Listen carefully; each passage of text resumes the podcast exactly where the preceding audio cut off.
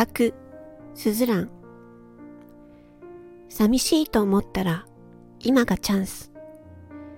周りに人がいないから寂しいなら、今からやり始めることも、人の目を気にせず、のびのびやれるチャンス。孤独を感じていたら、今がチャンス。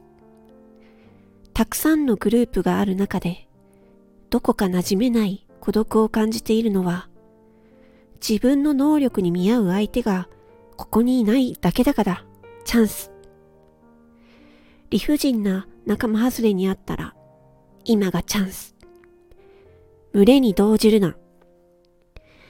一人で何もできないから、群れるだけであるのだから。目立つからこそはだ弾き出されるのはチャンス。何もしてないのに嫌われたら今がチャンス。思い通りの言葉を返してくれるような関係を求める人と一緒にいるのは窮屈なのでチャンス。知らないうちに透明人間になったら今がチャンス。みんなとワイワイしていたはずなのに、いつの間にかみんなの視界から自分だけ消えているのは完全に悪の共有。アドラー心理学が流行ったのは、結局、悩みはすべて人との関係であるということにみんなが共感したからだ。学校、部活、職場、アルバイト、ママ友、自治会、隣近所、そして SNS、アプリ、インターネット。その小さくて巨大な人の集合体は結局は人との集まりだ。能力が高い人は一人でも十分にやれるはずなのに、右合の衆の中には必ず足を引っ張ろうとする人たちがいる。ほとんどの場合存在する。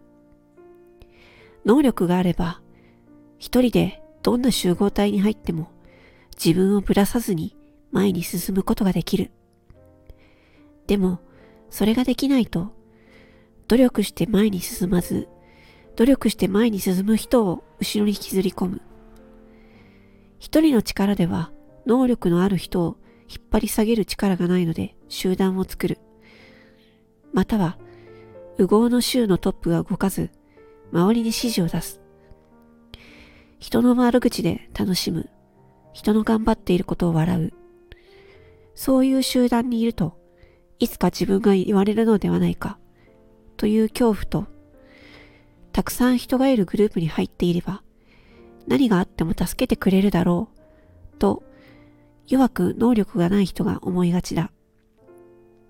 だけど、本当は弱く能力がないわけではなく、人の心に寄り添える優しさがあり、本当にある能力を出せずにいるだけだ。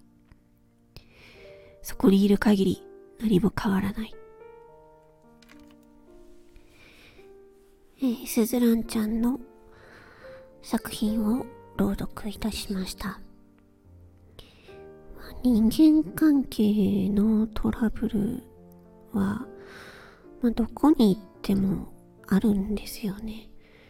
思うんですけど、まあ、大体は嫉妬から来るものかなと。自分と周りを比べて、ね、自分よりも優れている人がいたら嫉妬してしまうとか。うん。まあそういうことがあったりするんですけど、まあでも、私は、とにかく、周りではなく、自分を見るっていうこと。自分の、自分はど、何をしたいのか、どうしたいのか、を常に考える。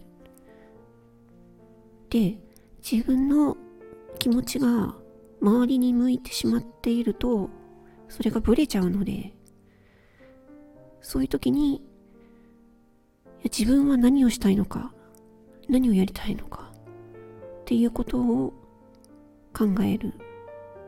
ですよね。